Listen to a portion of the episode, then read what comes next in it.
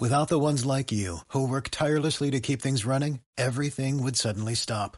Hospitals, factories, schools, and power plants, they all depend on you. No matter the weather, emergency, or time of day, you're the ones who get it done. At Granger, we're here for you with professional grade industrial supplies. Count on real time product availability and fast delivery. Call clickgranger.com or just stop by. Granger for the ones who get it done. Evox presenta. Quiero contar tu historia. Un podcast de Valeria Sorches. Quiero contar tu historia, tu historia, Porque detrás de cada caso hay una historia personal. Una historia colectiva. Una historia que merece ser contada. Yo soy Valeria Surchis y quiero contar tu, historia. Tu historia. Tu historia.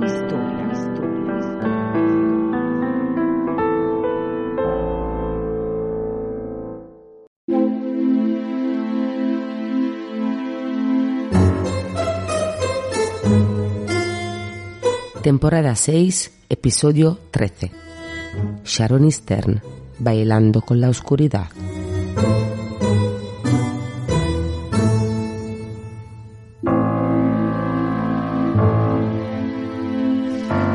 Antes de empezar con el episodio de hoy, os voy a proponer escuchar un momento, un fragmento de esta música. Luego os explicaré el por qué. Pero os anticipo que esta música es la música de un baile, bailado por la protagonista de nuestra historia, Sharoni Stern Siegel.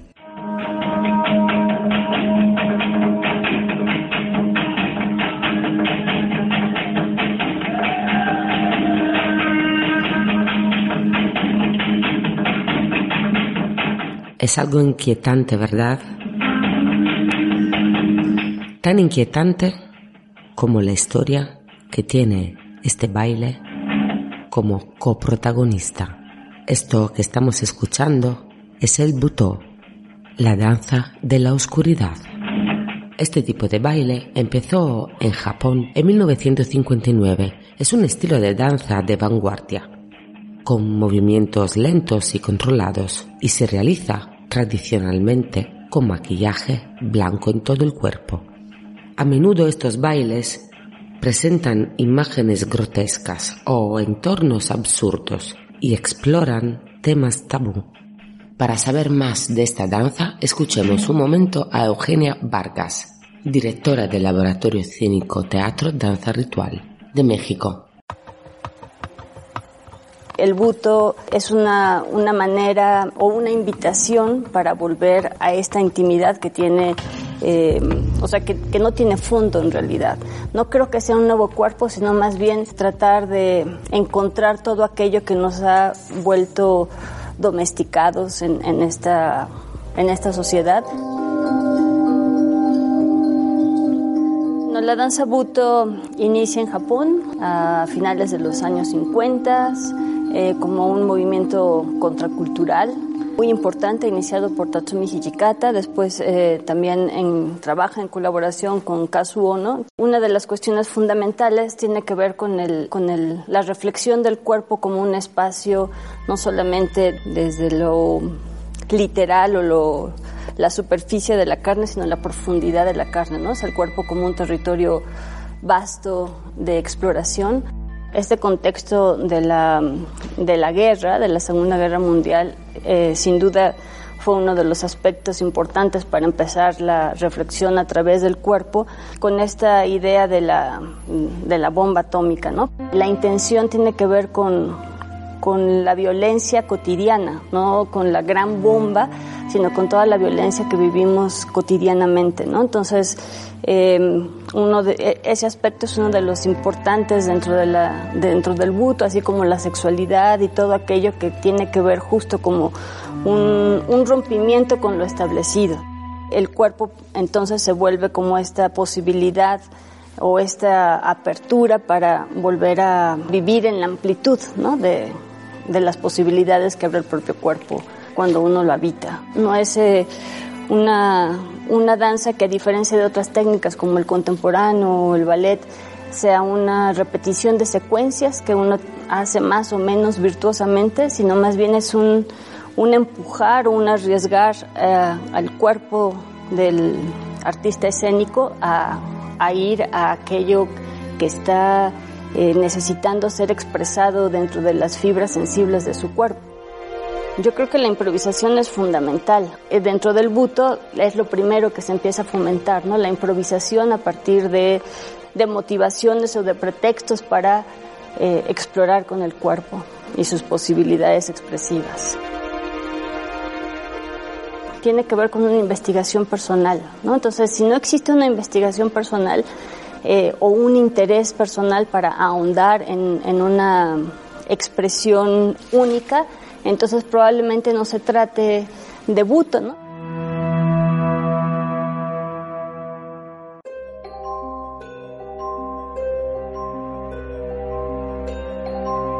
¿Y si esta investigación personal llevase una persona al suicidio?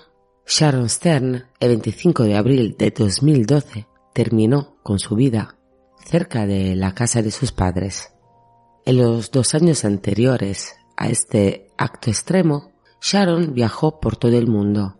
En esos dos años, su familia vio cómo se alejaba más y más y siempre más de ellos y de la vida, arrastrada por algo que ellos no lograban captar y entender, viéndola desmoronarse física y mentalmente. Dejó una nota. Lo siento, tenía que hacerlo. Por favor, decirles a mi familia que los amaba. No puedo sobrevivir a la tormenta. Esa tormenta empezó de una manera diferente a la que podemos imaginar. Sharon era inteligente, buena estudiante y sobre todo apasionada de la actuación, del canto y de la danza. Después de graduarse en la Universidad de Miami en 2001, Sharon conocida cariñosamente como Sharoni, actuó como actriz y comediante. Era también instructora de yoga y una ávida bailarina de swing y blues. En 2007 se casó con Todd Siegel y ese otoño con su esposo se mudaron a Boulder, Colorado, donde Sharon se inscribió en el programa de maestría en Bellas Artes de la Universidad de Naropa. El plan de estudios incluía Buto, impartido por Katsura Kan, un artista japonés invitado en la Universidad de Naropa. Naropa es una universidad privada de orientación budista fundada en 1974 en la ciudad de Boulder por el maestro tibetano exiliado Chogyam Trungpa. En 1988 Naropa se convirtió en la primera universidad budista reconocida en el mundo. Y ahí Sharoni encontró a lo que luego ella llamó su dios, su maestro, Katsura Kan. Este maestro estaba convencido que Sharoni tenía mucho talento, pero que aún no estaba preparada para bailar sola y que tendría que acompañarlo y aprender de él. Así que ella, en 2010, después de acabar sus estudios, comenzó a acompañar al maestro en sus viajes por todo el mundo para dar presentaciones y realizar talleres. Podemos ver Sharoni bailando también con su maestro en varios vídeos de YouTube y parece que Sharoni cayó rendida totalmente al control de su maestro, según las acusaciones de su familia.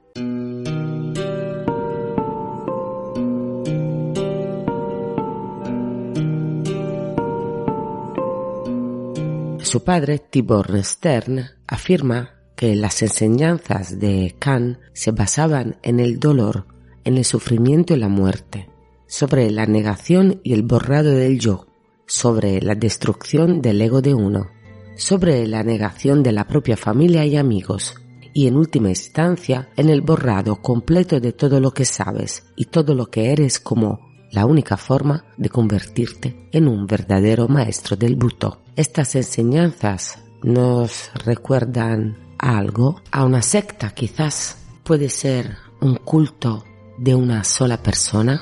Así se titula un artículo de la página web arets.com. Un culto de una sola persona, un maestro de danza japonés acusado de llevar a un estudiante al suicidio. Los padres de Sharon Stern creen que un maestro butó llamado Katsura le lavó el cerebro y abusó de ella. Artículo escrito por Shani Littman en mayo de 2018. Para todo el mundo que la conocía, Sharon era una mujer feliz antes de conocer a su maestro y de adentrarse en el oscuro mundo de la danza butó. Tenía con su familia una relación estupenda, también con su marido, pero Khan la convenció para dejar todo. Además de un cambio psicológico, también sufrió un cambio físico desgarrador. Se quedó básicamente en los huesos. Dejó a su marido para demostrarle a Khan que solo le amaba a él. Esto es lo que le escribe en un mail. ¿Todavía me amas? Me dijiste que estarías conmigo durante 40 años y más. Me pusiste en contra de mi familia, mi marido y la sociedad. Me dijiste que perdiera mi identidad y autenticidad para poder ser una mejor bailarina de buto. Ya no tengo la fuerza. Espero que la tengas para los dos. Por favor, guíame.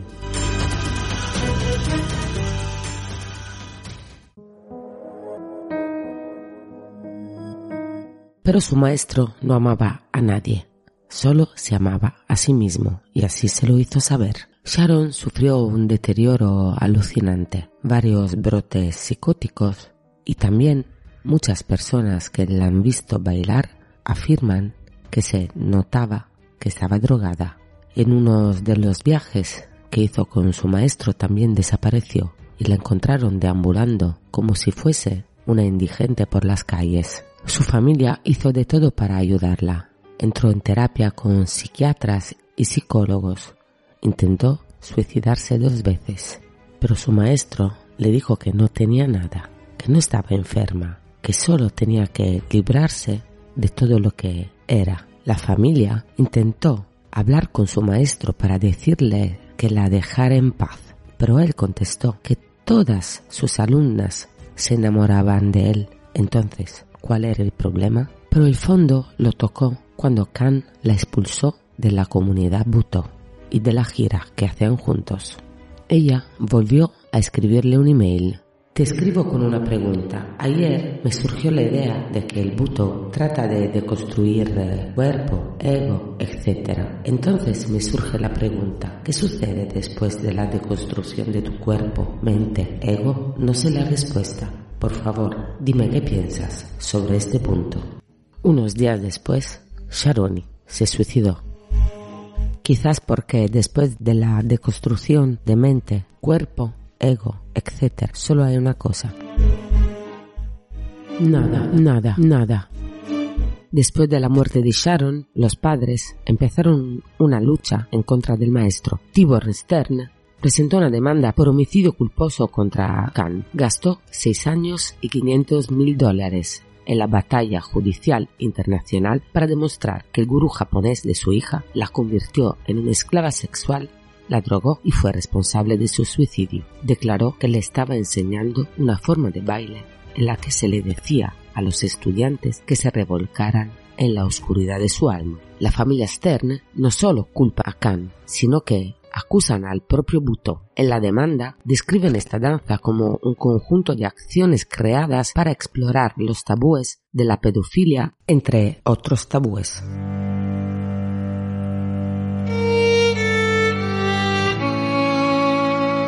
Tibor Esther declaró que el buto es una danza de dolor, sufrimiento y muerte, cuyo objetivo es perder tu personalidad y tu autenticidad. Al final, esta familia logró ganar la batalla civil contra este gurú, cuyo nombre artístico es Katsura Khan, pero cuyo nombre real es Teguroshi Kotoura y se cree que tiene 71 años, que fue declarado responsable por un tribunal de Florida por el suicidio de Sharon Stern.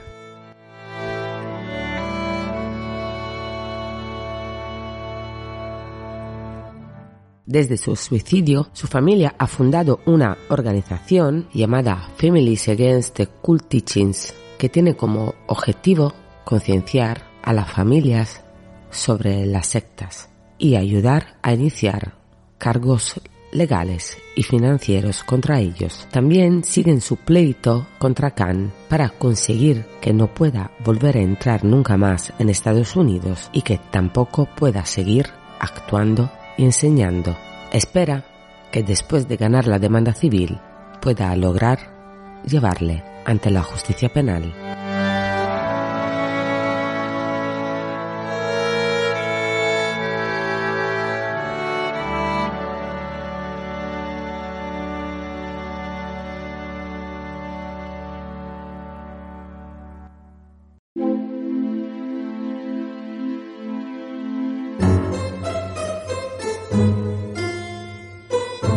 Qué historia tan rara y tan triste, ¿verdad? ¿Fue Sharoni víctima de una secta? ¿Se puede considerar a Katsura Khan el gurú espiritual de una secta? ¿Existen sectas de dos o sectas unipersonales? Un psicoterapeuta y trabajador social llamado Dr. Gaby Zoar, que se ocupa de familias que han tenido problemas con sectas, afirma que últimamente se está encontrando cada vez más con este fenómeno de un gurú unipersonal. Dice haber recibido alguna solicitud de tratamiento por eh, casos tipo este y afirma que son casos muy complejos y difíciles, pero que son muy similares en su esencia a lo que sucede cuando uno es víctima de un grupo autoritario en el que un gurú maneja a decenas o incluso a cientos de personas.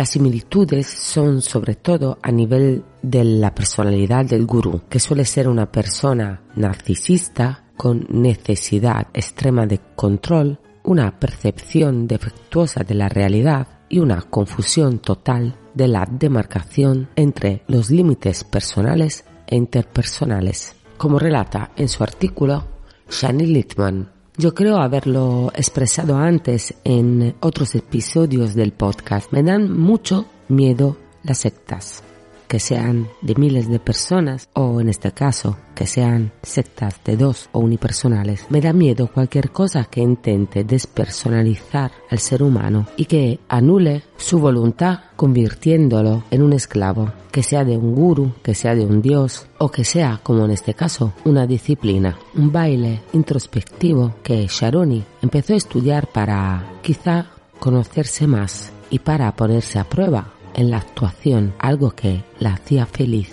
y donde quizás no pensaban ni remotamente un día encontrar un trágico final, porque Sharoni exploró esa oscuridad, pero esa oscuridad la atrapó para siempre.